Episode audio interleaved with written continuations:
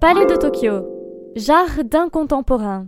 En quelques années, le Palais de Tokyo a réussi son pari de devenir un lieu incontournable de l'art contemporain français et international. Il n'est pas seulement l'un des plus visités, il est surtout le plus grand, avec ses 22 000 mètres carrés. Le bâtiment qui l'abrite est l'un des trois édifices permanents de l'exposition universelle de 1937 en l'honneur des arts et techniques de la vie moderne. Buzzy Tip. Va donc te frayer un passage dans ces chemins de verdure.